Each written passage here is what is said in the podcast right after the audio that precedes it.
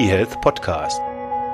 Der Podcast rund um Gesundheits- und Medizininformatik vom Hoch- und Niederrhein.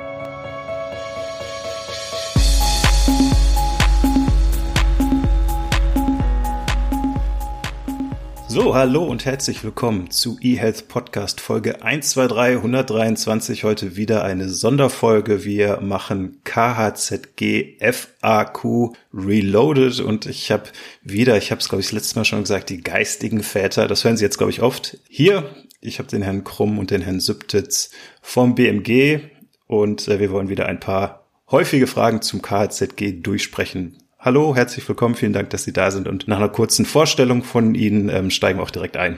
Hallo, herzlichen Dank für die Einladung und ja, dann fange ich an. Mein Name ist Thomas Sübtitz. Ich leite das Referat 512 für Cybersicherheit und Interoperabilität im BMG und äh, tatsächlich sind wir zumindest diejenigen, die für die, für die digitalen Themen KZG verantwortlich waren. Daneben ist es natürlich immer ein Gemeinschaftswerk, ganz, ganz viele Referate bei uns im BMG und äh, denen gebührt natürlich auch der entsprechende Dank. Stefan, magst du? Äh, Stefan Krumm, mein Name. Ich bin Fachreferent im Referat 512 für Cybersicherheit und Interoperabilität und war im vergangenen Jahr sehr, sehr intensiv und auch nach wie vor noch in das Thema mit eingebunden und freue mich auf die, den Austausch hier. Gut, wunderbar. Sollen wir dann einfach mal, nachdem das jetzt ja letzte Woche ähm, durch die Medien ging, starten wir vielleicht erst mit der, mit der Reifegradmessung. Wollen Sie kurz sagen, was da so passiert ist? Vielleicht auch, warum das so lange gedauert hat, ob Sie da aus dem Nähkästchen äh, plaudern können und wie da der Stand der Dinge ist. Ja, gerne, das kann ich gerne übernehmen. Tatsächlich haben wir in der vergangenen Woche dann auch den Zuschlag äh, endlich erteilen können an einem Konsortium rund um die HIMS. Ich glaube, das hat ja äh, ganz viele zumindest aus der Domäne auch äh, wahrgenommen, äh, dass wir das getan haben. Mittlerweile sind wir da auch an in der Stelle, dass sich jetzt das Projekt formt und wir so die Rahmenbedingungen des Ganzen setzen. Warum hat es so lange gedauert? Die Frist, die im KZG dazu, dazu stand, war natürlich eine selbstgesetzte Frist an uns selber. Die haben wir, haben wir leider ein wenig reißen müssen. Das Ganze ist aber auch dem geschuldet, dass dass, ähm, dass wir das Ganze auch ausgeschrieben haben, auch öffentlich ausgeschrieben haben, europaweit ausgeschrieben haben und an der Stelle natürlich relativ viele Schritte noch gehen mussten, die wir ähm, auch dann letztlich gegangen sind. Nichtsdestotrotz ist es aus unserer Einschätzung so, dass wir keine zeitliche Verzögerung haben, zumindest mit Blick darauf, was wir erreichen wollten. Das heißt, das Konsortium hat das Ziel und wird auch sicherlich das Ziel erreichen können, ab Mitte des Jahres dann die Reifegradvermessung in den Krankenhäusern durchzuführen, weil das ist tatsächlich auch eine häufige Frage, die uns an der Stelle erreicht, zu welchem Stich ähm, oder, oder Zeiten wird, wird denn tatsächlich ähm, die Reifegradmessung durchgeführt. Und tatsächlich wird es so sein, dass ab, ab Mitte des Jahres das Ganze äh, beginnen wird und dann natürlich auch ein Prozess ist. Und äh, auch aus meiner Sicht da nochmal die, die Einladung an alle Krankenhäuser, sich auch zu beteiligen. Ein Teil, die die Fördermittel auch erhalten müssen, das Ganze natürlich auch tun, aber auch die anderen Krankenhäuser sind dazu auch äh, mit eingeladen. Vielleicht auch noch ein, ein, zwei Sätze dazu, was unsere Zielsetzung dahinter ist. Es geht nicht darum, und da will will ich auch versuchen, äh, die Ängste zu nehmen, dass wir irgendwie äh, mit dieser Reifegradvermessung die, die, den äh, Boden bereiten möchten für eine Abschlagszahlung oder für die Abschlagszahlung, die ab 2025 droht. Darum geht es uns gerade nicht bei diesem, bei diesem Projekt, sondern es geht darum zu evaluieren, war denn das KZG am Ende des, am Ende erfolgreich oder war es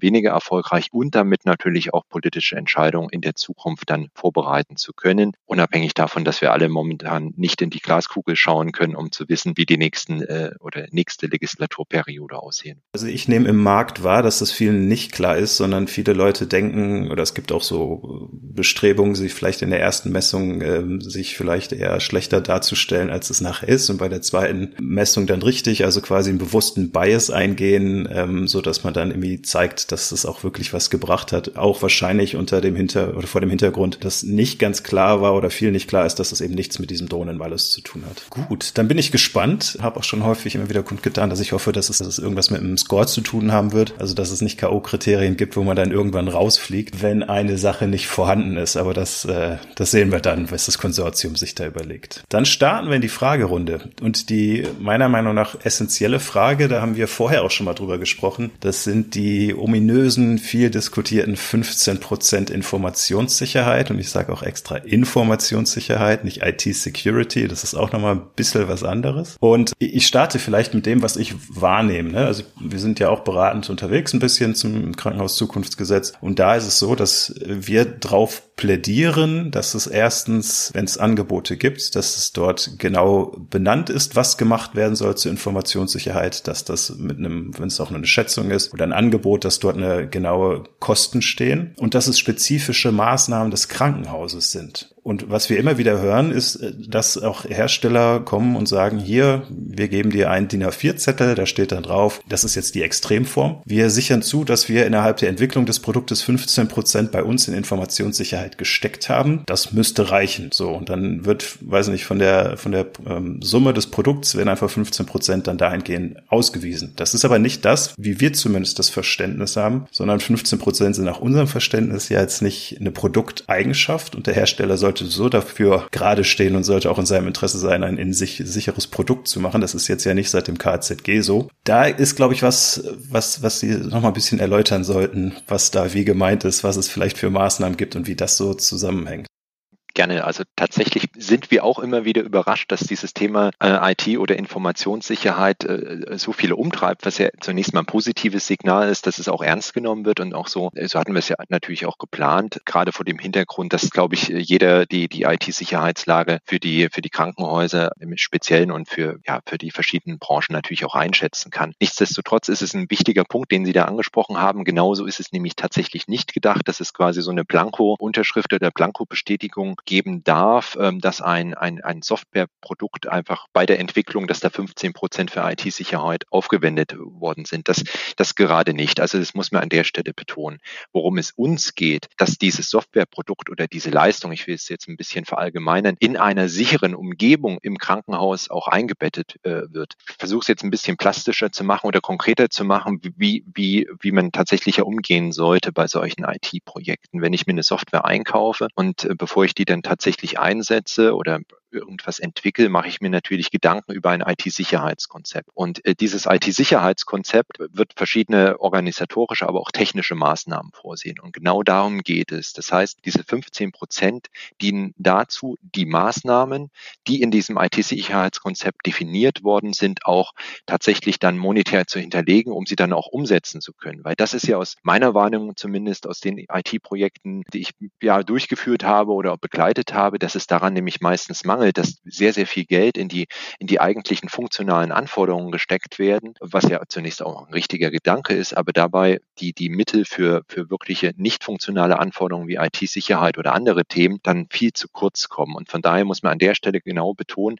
es geht ganz konkret darum, dass diese Software oder diese Leistung in eine sichere Umgebung eingebettet wird. Und dazu gehört es, dass diese Maßnahmen monetär hinterlegt werden und das mit diesen 15 Prozent. Und da geht es eben nicht nur um, um IT-Sicherheit, sondern das, was Sie vorhin sagten, das richtige Vorgehen ist, dass man sich ja erstmal überlegt, was kann dann jetzt mit neu eingeführter Software, mit neuen Prozessen alles schiefgehen? Wie schlimm ist es, wenn etwas schief geht? Wie wahrscheinlich ist es, dass etwas schief geht? Zum Beispiel diese Betrachtung, sich das zu überlegen, da vielleicht externe Expertise dazu zu nehmen, das gehört ja auch dazu und ist auch mit förderbar. Also es geht darum, alles sicherer zu machen und nicht einfach zu sagen, dieses eine Produkt ist jetzt sicher, was ja vorher eigentlich auch schon sein sollte. Absolut, genau, absolut richtig. Also selbst das, äh, das Schreiben dieses IT-Sicherheitskonzeptes ist äh, damit förderfähig. Das muss man betonen. Und genauso wie Sie sagen, auch die, die Beratung äh, rund, äh, rundherum um die Entstehung und um die Implementierung, bis hin dann natürlich dazu, dass es auch dazu gehört, meine Mitarbeiterinnen und Mitarbeiter zu schulen mit dem sicheren Umgang der Systeme. Auch das ist, äh, das Ganze ist förderfähig. Das heißt, wir sehen organisatorische Themen, aber auch dann die technischen Themen. Genau.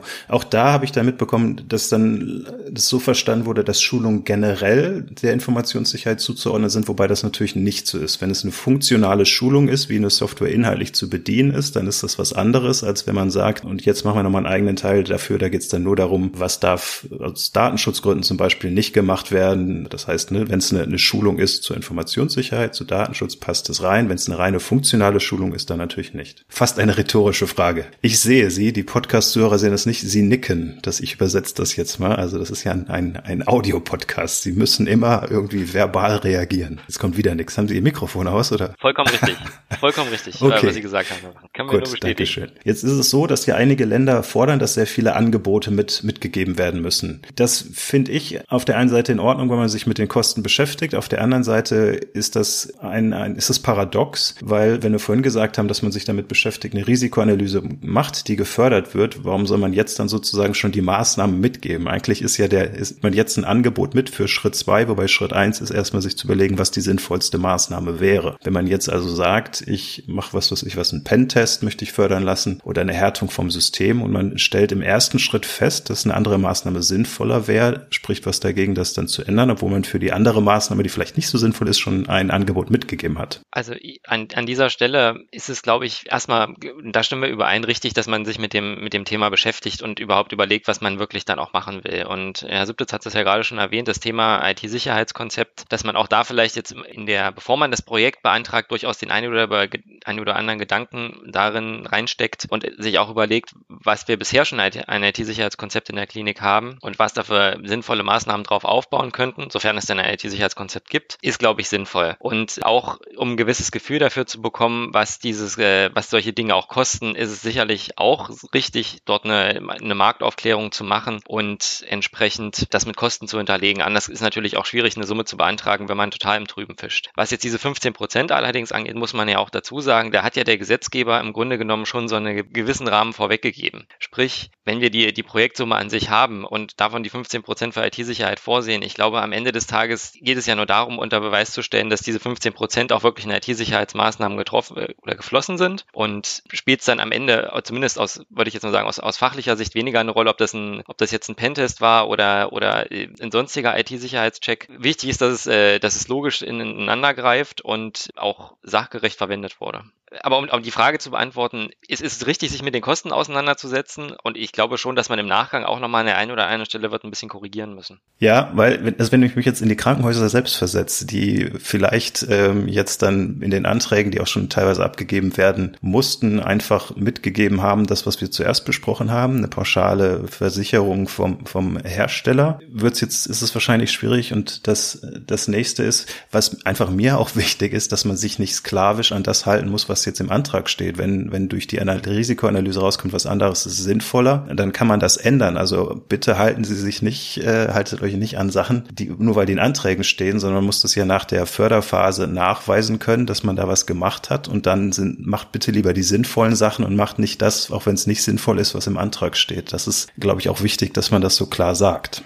Aber das ist genau ein wichtiger Punkt. Das trifft jetzt natürlich nicht nur das Thema IT oder Informationssicherheit, sondern auch, auch andere Themen. Das heißt, äh, es sollten natürlich immer die, diejenigen Maßnahmen realisiert werden, die auch in in der Projektlaufzeit sich dann als sinnvoll und umsetzbar ähm, herausstellen, mhm. weil ich glaube, wir sollten alle vermeiden, dass wir irgendwelche äh, Sachen bauen, die am Ende nicht dem, dem Ziel äh, dienen können, äh, die, die Patientinnen und Patienten besser zu versorgen, beziehungsweise die Mitarbeiterinnen und Mitarbeiter in den, in den Kliniken tatsächlich zu unterstützen. Und das muss man sich auch immer vor Augen halten. Das heißt, wie Sie richtigerweise sagen, nicht sklavisch an den Antrag, der ja am Anfang naturgemäß eine gewisse Unschärfe haben muss. Und äh, anders geht es ja gar nicht. Wenn ich am Anfang direkt weiß, was ich umsetze, setze, dann äh, habe ich ja eine gigantische Planungsphase, die ich, äh, die ich niemals abbilden kann. Also insofern ein ganz, ganz wichtiger Punkt an der Stelle. Ja. Letzte Frage zur, zur Informationssicherheit. Muss denn die Maßnahme in einem Antrag, muss die zu dem Fördertatbestand passen? Also wenn ich zum Beispiel sage, ich möchte Mobile Device Management machen, um sicherzustellen, dass die Patches aktuell sind auf den mobilen Geräten, muss das dann in einem Antrag sein, wo mobile Devices auch passen oder kann man das auch in einen anderen Antrag reinnehmen? Weil diese, diese Aufteilung ist echt schwierig manchmal. Fall.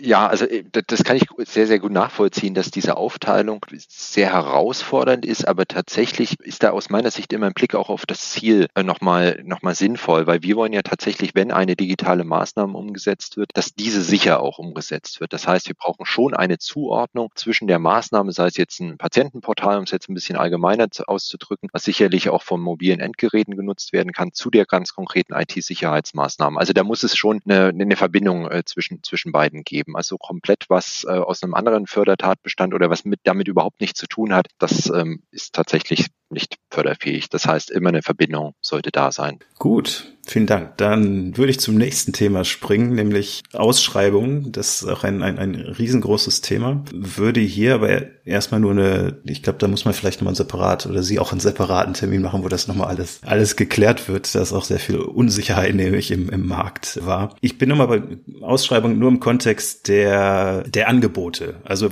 was macht man, wenn jetzt wir Richtpreisangebote, also wenn die gefordert sind, wir die abgeben als Krankenhaus? Das ist ja dann von einem Hersteller oder von mehreren Herstellern. Ist das später nicht vergaberechtlich problematisch? Also wenn man sagt, in meinem Förderantrag schicke ich das mit und wenn es dann zufällig derjenige wird, Hersteller A, kann dann Hersteller B nicht sagen, ja, das war so abgekartetes Spiel, weil ja sogar im Antrag schon Hersteller A seine Sachen mitgegeben hat. Also an dem Punkt vielleicht mal vor, vorab schon mal als Vorrede, dass dass jetzt eine, eine generelle Aussage da tatsächlich recht schwierig ist, weil die Bewirtschaftung der Mittel ja tatsächlich durch die Länder selber stattfindet. Das heißt, äh, die, die Zuwendungsbescheide für die Kliniken, die kommen ja auch von den Ländern und nicht vom Bund und dort gelten dann auch jeweils die Regelungen der, der Landeshaushaltsordnung. Das heißt, im, im Zweifel gilt das immer erstmal mit dem Land zu klären, was da gefordert wird und was nicht. Das erklärt vielleicht auch, warum jetzt einzelne Länder dort Richtangebote sich wünschen, andere weniger. Was das Thema aber grundsätzlich angeht, ist es meines Erachtens nach, hatte ich eben schon gesagt, ja erstmal sinnvoll, so eine Marktaufklärung zu haben, damit man überhaupt eine, eine Preisvorstellung hat. Und äh, das macht für alle dann später den Prozess auch ein bisschen einfacher, wenn man ein valides, wenn man eine valide Kalkulation dem ganzen Antrag zugrunde gelegt hat. Ob das jetzt vergaberechtlich irgendwo problematisch ist, am, am Ende des Tages ist es ja für die Ausschreibung wichtig, dass alle den gleichen gleichen, den gleichen Informationsstand hatten, um sich darauf zu bewerben und, und gleiche Ausgangsvoraussetzungen haben. Da würde ich mich jetzt nicht aus dem Fenster lehnen. Ich glaube, das, das, das, das muss jede, jede Klinik dann tatsächlich auch für sich selber bewerten, ob sie den, ob sie das Verfahren dann so wählen. Aber jetzt eine, eine grobe Hausnummer für ein, für ein Produkt oder eine, eine Projektkalkulation zu nennen, ist, glaube ich, schon richtig. Muss man einfach haben, sonst fischt man ja am Trüben. Ja, aber ich habe ja weder das eine noch das andere in Frage gestellt, sondern die Kombination aus beidem. Also auf der einen Seite zu sagen, ähm, es gibt das Vergaberecht, auf der anderen Seite gibt gibt von einem konkreten, es gibt ein konkretes Produkt mit an, kann das später ein Problem werden oder nicht? Ich weiß, es ist schwierig jetzt. Also, also, Können Sie auch nicht sagen, da vermutlich. mal einen Vergabejuristen zu befragen und nicht, ja, okay. nicht, nicht, die Referenten für und, und Referatsleiter für Cybersicherheit und Interoperabilität. Das wäre, glaube ich, die richtige Stelle. Alles klar.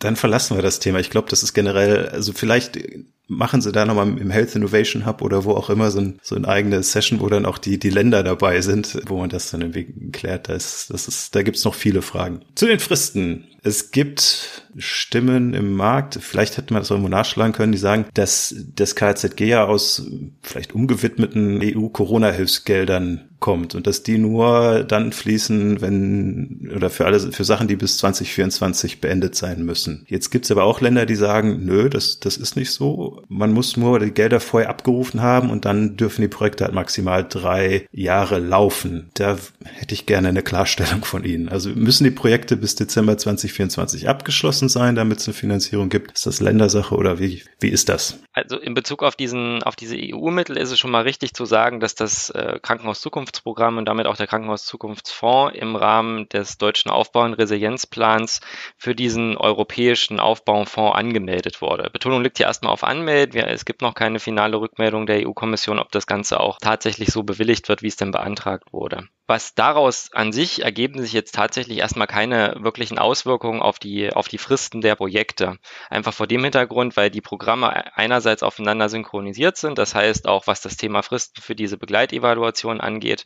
Ähm, es muss ja auch ein, sozusagen eine Erfolgsmeldung oder, oder ein Statusberichte gegenüber der Kommission dann auch erfolgen. Und das ist schon synchronisiert an dieser Stelle. Und insofern ist da auch kein Enddatum jetzt der 31. 31.12.2024. Natürlich sollten die Projekte, die irgendwo malus behaftet sind, und das ergibt sich ja einfach aus dem, aus dem Kontext heraus dann einsatzbereit sein und, und äh, auch erprobt sein und auch funktionieren, weil sie ja tatsächlich eingesetzt werden müssen. Also insofern nicht wirklich Auswirkungen darauf. Okay, also rein praktisch Projekte, ganz konkret, Projekte dürfen auch über Ende 2024 hinaus laufen. Allerdings ist die Förderdauer auf diese drei Jahre festgelegt, also auch bis nach 2024. Aber wenn man die Sachen natürlich nicht fertig hat, dann kann es sein, dass das Projekt zwar noch gefördert wird, aber man trotzdem Malus zahlen muss, weil es eben noch nicht fertig ist. Genau, äh, genau. Vielleicht auch noch äh, das, was die, was über die Förderdauer oder was über diesen 2024 hinausgeht. Äh, Stefan sagte ja gerade, dass es momentan noch keine endgültige Entscheidung der EU-Kommission zum Thema DARP, des DARP-Programmes gibt. Jetzt gehen wir mal davon aus, dass das irgendwann erfolgen wird, wenn, wenn die Kommission das auch ähm, geprüft hat. Dann wird es aber auch so sein, dass die Mittel natürlich nicht unbegrenzt unbegrenzt zur Verfügung stehen, äh, sondern tatsächlich ist das STAR-Programm natürlich äh, so aufgebaut für alle Maßnahmen, die dort gemeldet sind, äh, dass eine Deadline letztlich 2026 sein wird. Das heißt, darüber hinaus muss man, muss man schon andeuten, dass es da auch keine Mittel mehr geben wird, sondern dass wir da einfach eine natürliche Grenze haben werden. Okay, dann nächste Frage. Ist ja, glaube ich, allen bewusst, dass mit das größte Problem sein wird, diese ganze, diesen, diesen Berg an Arbeit irgendwie zu stemmen. Also das, das ist ja das Lustige. Das Schöne ist, es, es geht voran. Das Schöne ist, es passieren endlich die Sachen, die ich schon vor ewigen Zeiten im Studium gelernt habe und gedacht habe, dass das damals schon alles in Krankenhäusern so funktionieren würde. Das ist das Gute. Das Schwierige ist, wir haben jetzt viel mehr Projekte, die auch synchronisiert sind, mehr oder weniger. Alle machen jetzt Portal, gab es vorher fast gar nicht. Jetzt machen alle Medikation. Das wäre auch in dieser Zeitgleichheit und in dieser Intensität vorher nicht gekommen. Das heißt, jeder weiß, dass es äh, schwierig wird, die Leute zu finden, um die Projekte in der Zeit umzusetzen. Wenn jetzt die Krankenhäuser nachweisen können, dass sie vielleicht keine Schuld trifft, weil auch vielleicht die, die Hersteller oder das nicht neudeutsch gestafft bekommen haben, wird das eine Relevanz haben. Also wenn die Verzögerung nicht ursächlich beim Krankenhaus zum Beispiel liegt, hat das dann nachher, gibt es eine kostenneutrale Verlängerung. Also das ist natürlich auch ein Punkt, wo uns immer widersprüchliche Nachrichten erreichen. Also ich meine, vorweg gesagt, wir wissen, glaube ich, alle, dass das sehr herausfordernd ist, die Fristen, die wir jetzt einfach haben. Und so ein IT-Projekt, dass es da immer zu Verzögerungen oder irgendwelchen anderen Punkten kommt, das ist, glaube ich, ist, glaube ich, auch jedem klar. Und das, das muss ich auch betonen, das ist nichts, was mit den Krankenhäusern zu tun hat. Ich glaube, da kann man in jede Branche reinschauen.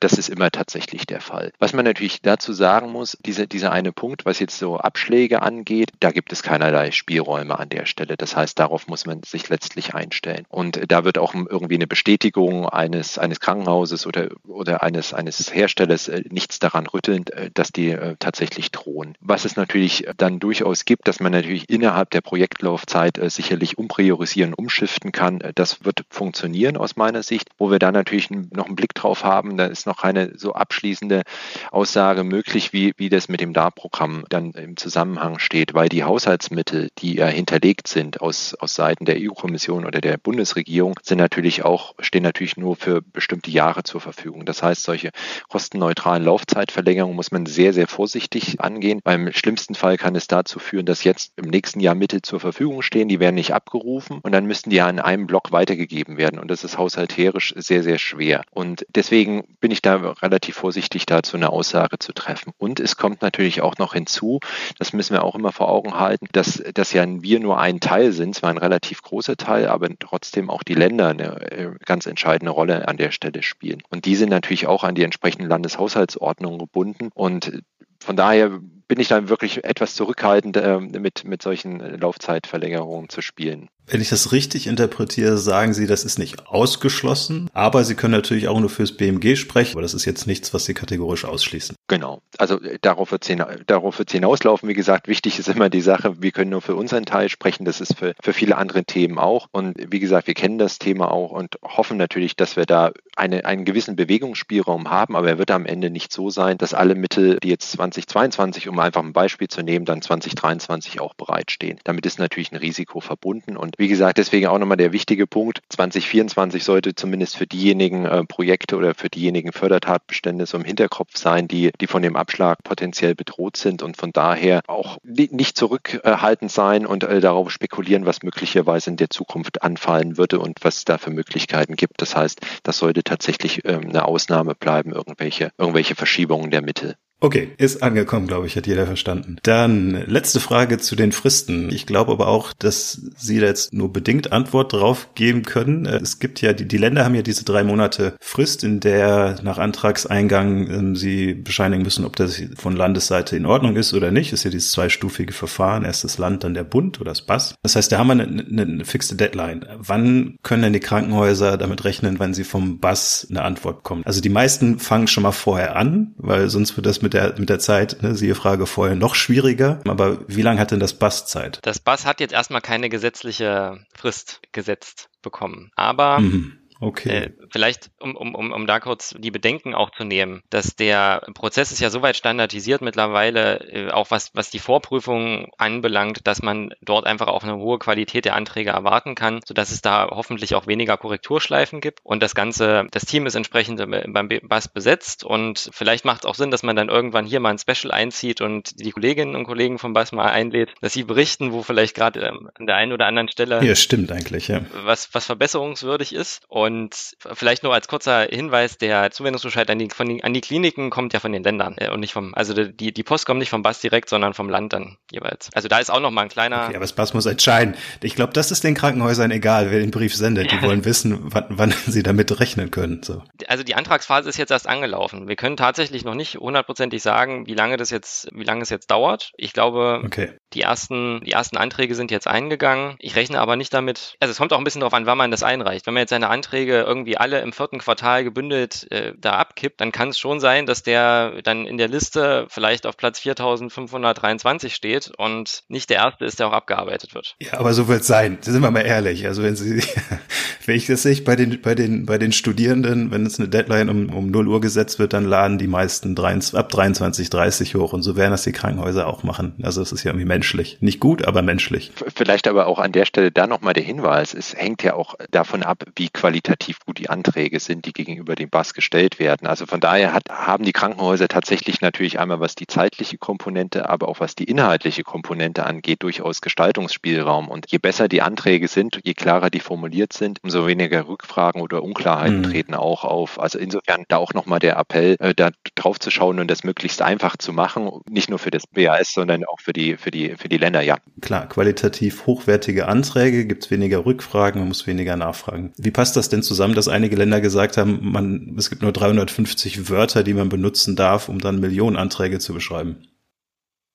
Das ist natürlich die Herausforderung der Länder, wie man das beschreiben kann. Also ob das äh, am Ende dann wirklich so sinnvoll ist oder ob man noch mit zusätzlichen äh, Anlagen dann arbeiten muss, ähm, das würde ich jetzt mal den Ländern überlassen. Aber ich glaube, da ist noch durchaus noch Gestaltungsspielraum offen.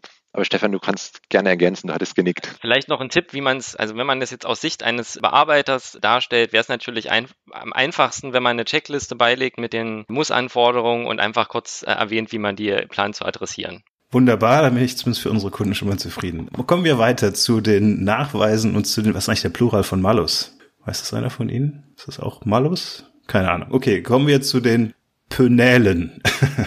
da weiß ich den Plural. Was auch vielen meiner Meinung nach unklar ist. Also erstens ist das natürlich, das haben wir gerade geklärt, prospektiv gesehen hat man noch eine Variabilität drin. Man muss sich nicht stoisch an die Sachen halten, die da drinstehen in den Anträgen. Das ist das Gute. Aber wie wird man das nachher nachweisen, dass die Projekte erfolgreich waren? Und damit meine ich nicht den Malus, der anhand der, der aus den Musskriterien resultiert, sondern die, wie heißt das, sachgerechte Verwendung oder wie das heißt. Gibt es da Gutachter vom, vom BAS, die sich Projekte rauspicken oder wie läuft das? Ja, also vielleicht auch dazu noch ein ganz, ganz kurzer Blick in die Historie. Also wir hatten uns natürlich auch da Gedanken gemacht und wir sind zum Ergebnis gekommen, dass, dass wir natürlich auch da keine überbordende äh, Bürokratie haben wollen. Das heißt, ich glaube, sinnvoll ist es am Ende des Tages nicht, dass ähm, Gutachter durchgehen und wirklich durchprüfen, ob da rechts oben wirklich ein Button in der, in der Software vorhanden ist und äh, das wirklich so exakt jedes, jedes Musskriterium dann auch farblich abgebildet ist. Also das gerade nicht. Und deswegen ist natürlich ein ganz essentieller Punkt und das zieht sich, glaube glaube ich, über den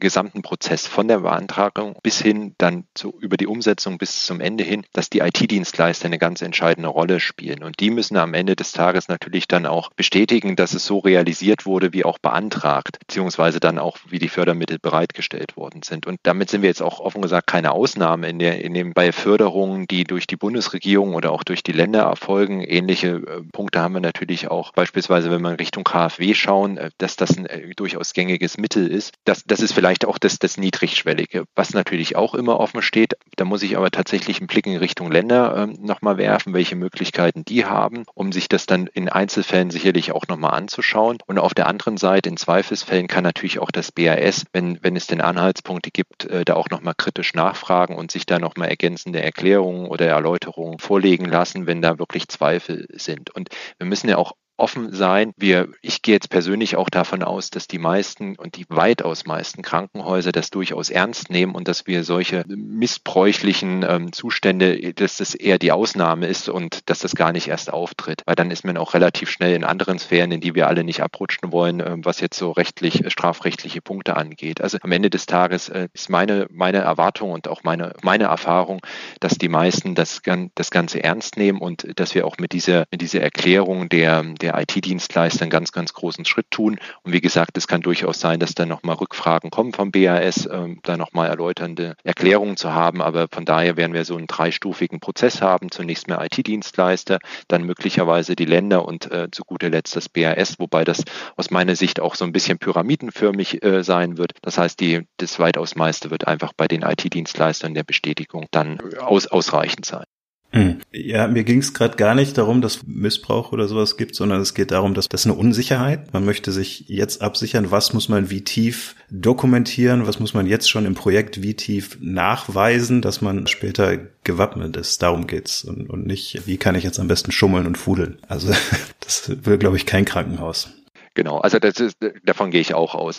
Also tatsächlich wird es dann so sein, natürlich, dass ich am Ende sagen muss, die Muss-Anforderungen habe ich umgesetzt oder beziehungsweise die Anforderungen, die ursprünglich beantragt worden sind, habe ich umgesetzt. Und wie gesagt, ich kann da nur auf die Bestätigung ähm, der, der IT-Dienstleister verweisen und äh, dann letztlich den Verwendungsnachweis dafür was ich unabhängig davon natürlich immer bei IT-Projekten haben sollte. Auch das ist ja auch nicht losgelöst, denn es steht ja nicht im luftleeren Raum innerhalb eines Krankenhauses. Auch da werden ja Berichtspflichten eine Rolle spielen gegenüber der, der Leitung oder Krankenhausträger oder ähnliches.